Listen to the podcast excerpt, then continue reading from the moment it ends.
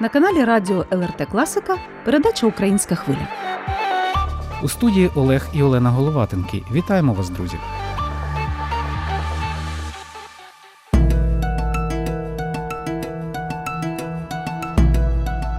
На французькому узбережжі Атлантики у курортному містечку Етрета влітку цього року відбувся прем'єрний показ одразу двох ігрової та документальної стрічок про війну в Україні Доля та Маріуполь.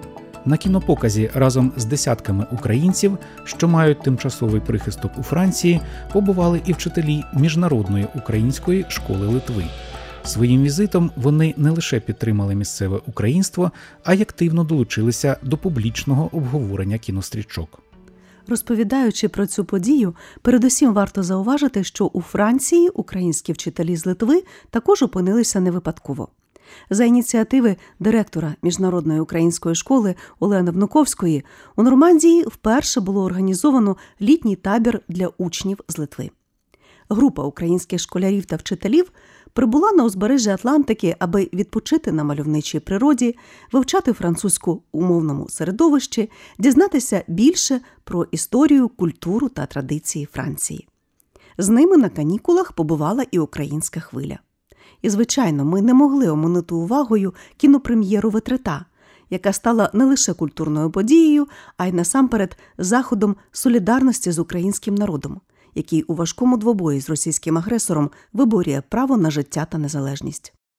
У місцевому кінотеатрі того дня яблуку не було де впасти. Незважаючи на чудову погоду у розпал сезону, місцеві жителі та гості курорту зібралися, аби на власні очі побачити на екрані свідчення очевидців та учасників драматичних подій в далекій Україні. Кінопрем'єру відвідали керівники місцевого самоврядування, активісти української спільноти, представники дипломатичної місії України.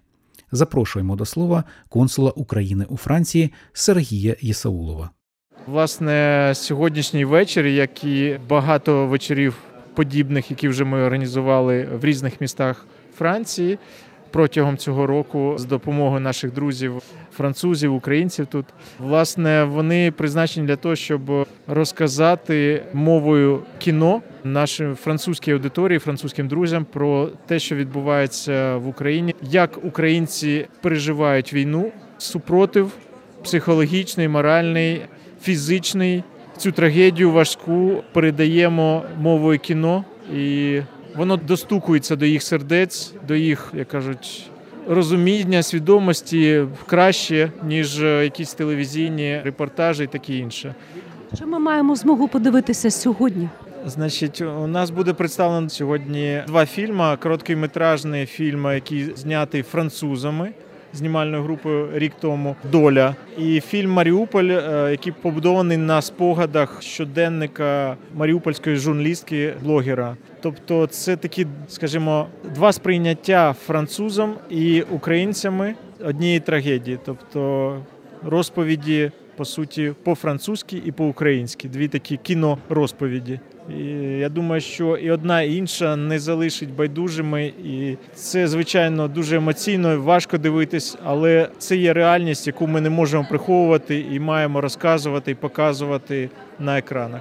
Пане Сергію, дозвольте запитання. Більше року триває страшна війна в Україні. Іноземці при всій своїй емпатії можуть томитися від цього. Як ми можемо підтримувати цей вогник допомоги, вогник надії, вогник любові до України з тим, щоб все таки всім цивілізованим світом перемогти ординську навалу? Немає ніякої втоми. Це якийсь наратив, який намагаються поширити росіяни. В Європі ніхто не втомився, і як на урядовому рівні, політично, так і на рівні звичайних пересічних французів, ми відчуваємо, що всі з нами до кінця і продовжують допомагати. І військово-політична підтримка, і гуманітарна підтримка. Ми бачимо щодня, це відчуваємо. І навіть оцей приклад такого міста це ще раз таке зайве свідчення того, що французи французи з нами, з українцями і з Україною. І ми вдячні кожному, як кажуть. Мене запитала журналіст е, сьогодні місцевої газети, чому ви приїхали в Етрита,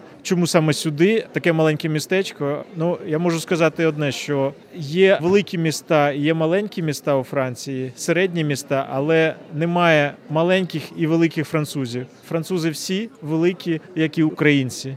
Тому і в таких містах, як Ветрита, в маленькому, теж всі великі французи. Франція, як і багато країн Європи, прихистило тисячі наших дітей. І щоб надати можливість їм вчитися рідною мовою за українськими програмами з рідними педагогами українською мовою, от власне такий гарний приклад міжнародна українська школа. Можливо, почути би ваш відгук про її роботу, про її внесок саме в підтримку українства зараз під час війни за кордоном. Ну насправді це дійсно, що проблема для українських школярів адаптуватись за кордоном до процесу навчання і залишатись в такому україномовному процесі навчання це досить складно, при тому, що вони зобов'язані ходити до французької школи. Тому тут певний виклик є для всіх нас. І звичайно, що ті, хто можуть зробити, допомогти процесу української школи за кордоном, як пані Олена і інші, ми дуже вдячні, і це дуже великий шматок роботи. Я сподіваюся, що воно дійсно допомагає українським школярам залишатися в українському навчальному процесі в кадрі. І оскільки у кожного вікової категорії по-різному проходить інтеграція, певна, скажімо, мовне подолання бар'єрів, таке інше, і щоб вони все ж таки змогли потім або повернутися нормально до своєї школи в Україні, або сам уже вступати до вузів, навчальних закладів, тобто ті вже старші віку. Тобто, звичайно, що їм потрібно зберегти на тому ж нормальному рівні навчальний процес української школи, і от саме такі закордонні, скажімо, міні-установи шкільної освіти вони дозволяють вирішити це питання. Наше інтерв'ю почують не тільки за кордоном Європі, а й в Україні також завдяки соціальним мережам, завдяки мережі інтернет, з якими би словами ви наостанок звернулися би до тих українців, які почують вас зараз вдома. Українці і за кордоном вони так само відчувають важкий стан зараз. Важку ситуацію не просто боляче сприймають кожну сирену, щоб всі розуміли. І кожен ранок я починаю переглядати новини, де що як відбувається по Україні. Ми чуємо навіть сирени. Ми живемо певною мірою тим же з життям. Тому те, що ми за кордоном, це не означає, що ми десь далеко від України або від українців. Я щодня веду розмови із французами і з іншими про те, як можна де вирішити питання, як допомогти тому місту, тому місту. Чи як запросити дітей на відпочинок, організувати їх сюди на лікування, відпочинок? Приміром, в Бресті зараз приймає там групу з 30 дітей. Монпельє приймає зараз, вже прийняв групу українських діток, 40 діток. Намагаємось зробити, хоча б невеличкі такі, навіть влітку, якісь позитивні історії, щоб допомогти українцям і Україні взагалом в цей непростий час. Це було інтерв'ю консула України у Французькій Республіці Сергія Єсаулова. А тим часом зі сцени вже лине хвилююча рідна українська пісня. Якось ранньою весною хлопець бравий прискакав,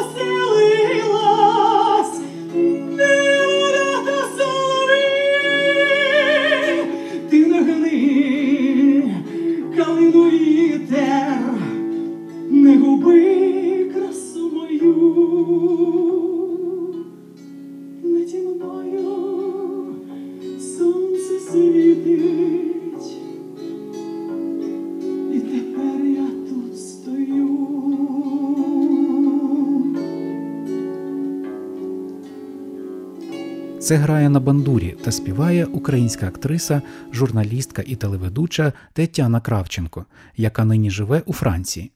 Вона знялася в одному з представлених витрата фільмів, короткометражній стрічці Доля французького режисера та продюсера Слоні Соу. Знайомимося ближче. Це українська хвиля, передача україномовна, яка виходить щосуботи на національному радіо Литві.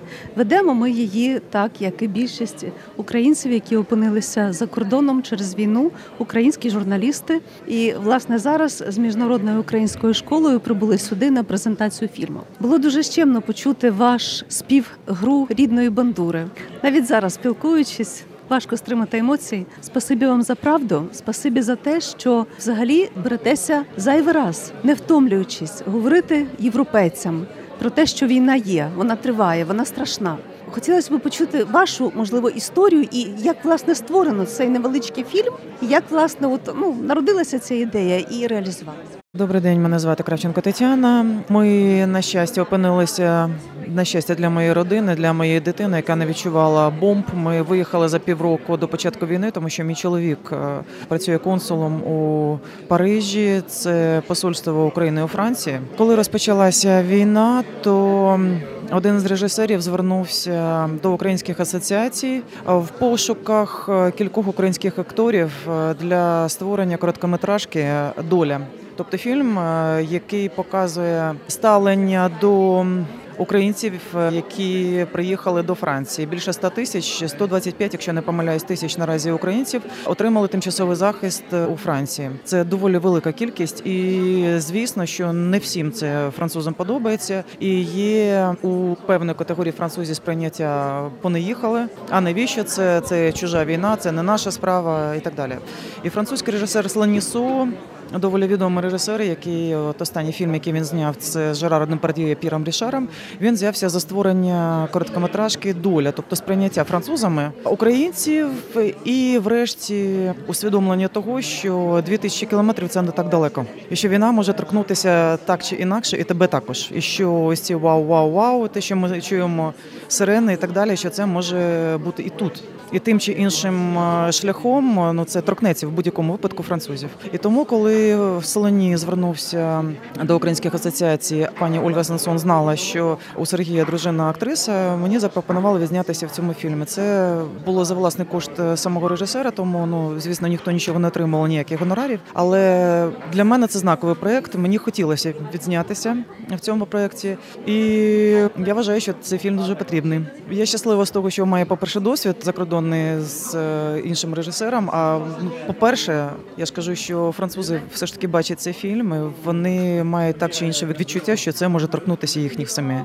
Розповіла для української хвилі актриса, журналістка, телеведуча, що знялася у фільмі Доля Тетяна Кравченко. І ось в залі гасне світло.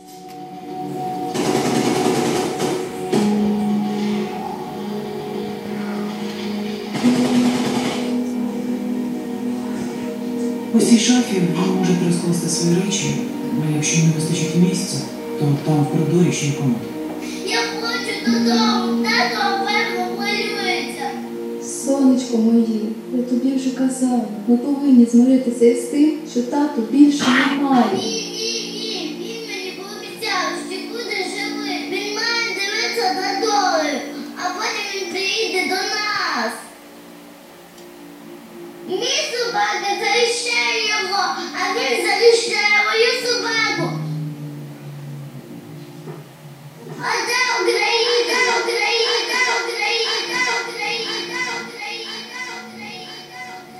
Радіорепортажу дозволяє поринути в атмосферу кінопоказу, відчути живий нерв зали, яка застигла в переживанні відчуттів та емоцій героїв фільму.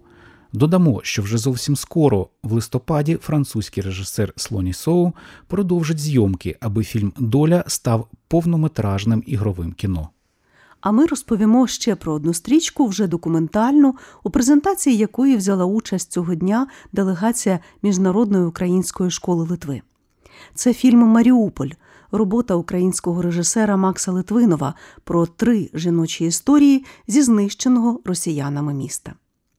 Розуміючи, що показати мертвих Закатованих та вбитих жителів багатостраждального Маріуполя на широкому екрані непідготовленій публіці буде неможливо, як з етичної, так і з психологічної точки зору. Творці фільму вдалися до яскравої образної метафори картини. Кольори доглянутого і життєрадісного південного українського міста на ній згасають у відповідності до страшних реалій війни, перетворюючись на пекло.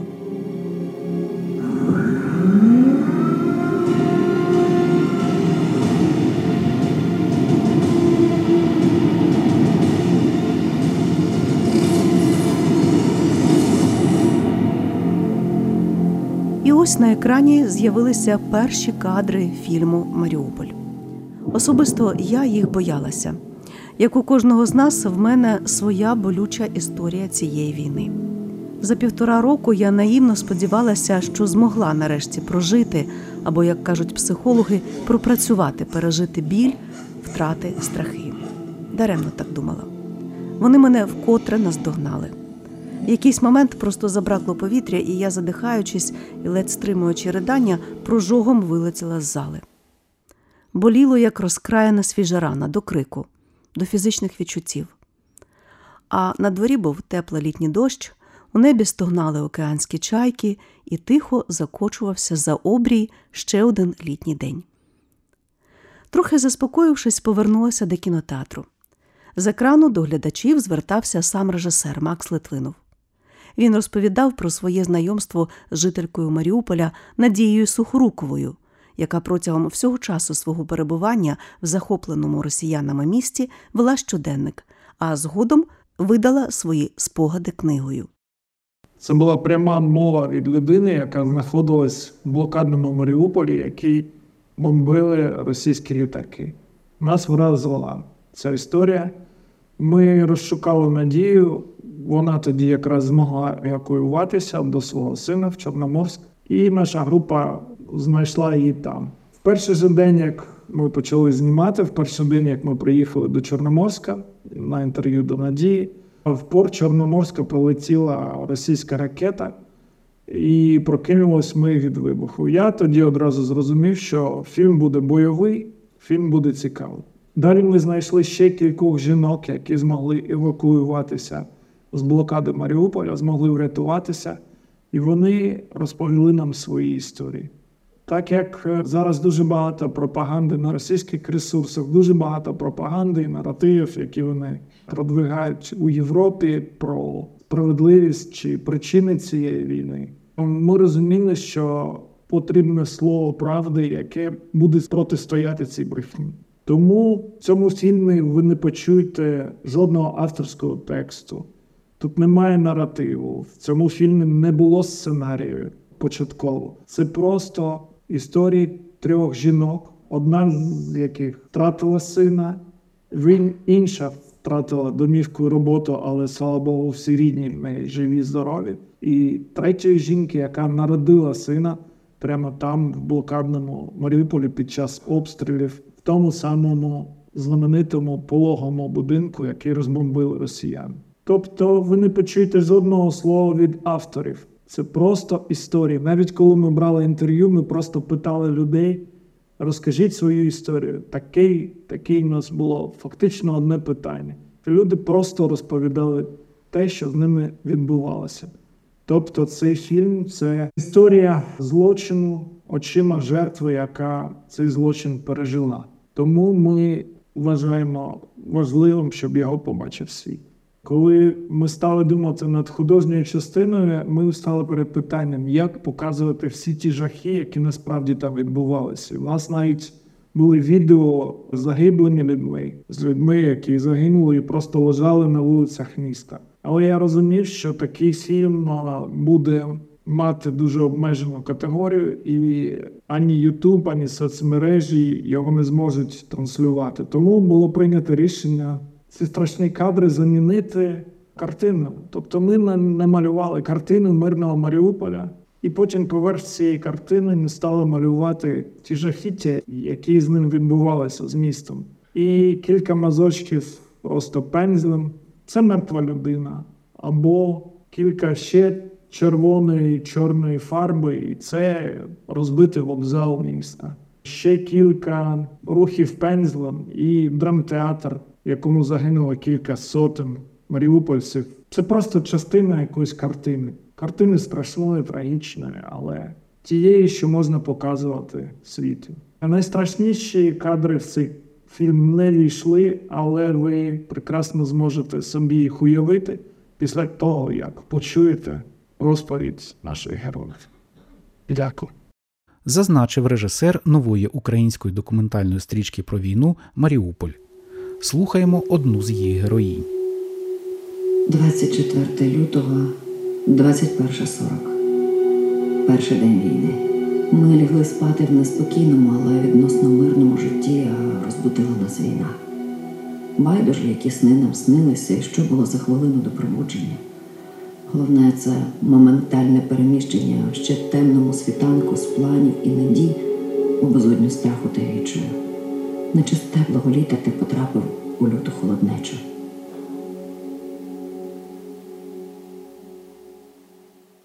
Учасники прем'єрного показу кінострічок про війну в Україні Доля та Маріуполь вшанували пам'ять загиблих українців хвилиною мовчання. А після перегляду фільмів мали змогу поспілкуватися із колишнім жителем Донеччини Олександром Кілосовим. Нині він живе у Вільнюсі та працює вчителем в міжнародній українській школі Литви. Участь у презентації воєнних фільмів у Франції для нього стала можливістю донести живе слово очевидця війни до мирних європейців, говорить Олександр Кілосов. Доброго дня ще раз усім. Мене звати Олександр, моє прізвище Килосов. Що хочу сказати, по-перше, ніхто з моїх знайомих, друзів, ми ніколи не могли повірити, що між е, Україною та Росією почнеться війна. Також хочу додати, що існує дуже помилкова думка, що війна почалася в 20-х числах лютого. Україна відстоює свою незалежність вже з 2014 року. Я Солидар народився, це невеличке місто Донецької області. Потім е, я закінчив е, два навчальних заклади. Один навчальний заклад це технічний університет, потім педагогічна академія. Я працював. Остання моя посада була директор шахт. Також я викладав в університеті е, охорону праці. Після перших днів початку вже повномасштабного вторгнення в нашу країну е, окупанта. Ми з моїми колегами організували штаб е, допомоги, і ми працювали три місяці на громадських посадах в трьох воєнних частинах, які базувалися у нас на території. Потім я був председателем громадської організації робочих Сініат. Це компанія, в якій я працював до цього, і ми вирішили її так і продовжувати називати. І ми займалися ми займалися евакуацією з Бахмуту та прилеглих територій дітей та е, жінок. Спочатку в Вінницьку область, місце Хмільник. І хочу вам сказати, що все те, що я побачив в цьому фільмі, я пережив, я бачив ці очі дітей, бачив ці очі матерів, які втратили своїх близьких, і це дуже важко. Наразі я працюю в міжнародній українській школі, яка організована у Вільнюсі, Літва. Школа нараховує більш ніж півтори тисячі дітей, які були евакуйовані з території України. Хочу висловити велику подяку всім, хто допомагав, допомагає і планує допомагати нашій країні. Також хочу сказати, як ми опинилися тут. За ініціативи пани Олени Внуковської ми в невеличке місце, яке приблизно 200 км звідси, це Бадьон де Ольорм, Ми привезли 20 дітей на реабілітацію та на відпочинок. Сказав колишній житель Бахмута, а тепер Вільнюса, вчитель міжнародної української школи Литви Олександр Килосов. А ми маємо можливість послухати ще один красномовний фрагмент документального фільму Маріуполь. У Маріуполі люди говорили різними мовами. У нас і греки, і вірмени, і українці, і росіяни навіть там, і німці, і словом, хоч хто там є. І кожен міг спокійно жити. І в нас дійсно в місті звучала російська мова. Вісім років у Маріуполі був Азов. І чомусь Азов, котрі нацики, так? Жили поряд із нами, із російськомовними, дружили, ходили в одні парки. І чомусь вони нас не вбивали, доки не прийшов руський мир. Тому що руський мир це фашисти. Так свідчать ті, хто пройшов пекло на землі в Маріуполі. А ми поцікавились враженнями та думками про побачене і почуте проекцією подій війни на життя мирної Європи в одного з глядачів прем'єрного показу Ветрета. Він так вільно заговорив українською, що якби не легкий акцент, його можна було б прийняти за українця. Як виявилося, в цьому була доля правди. Мене звуть Жан Франсуа. Я мав цей експерієнс, щоб жити в країні 20 років тому. І дуже часто останні 20 років я вернусь дуже часто в Україні. Так і працював в університеті Тараса Шевченка.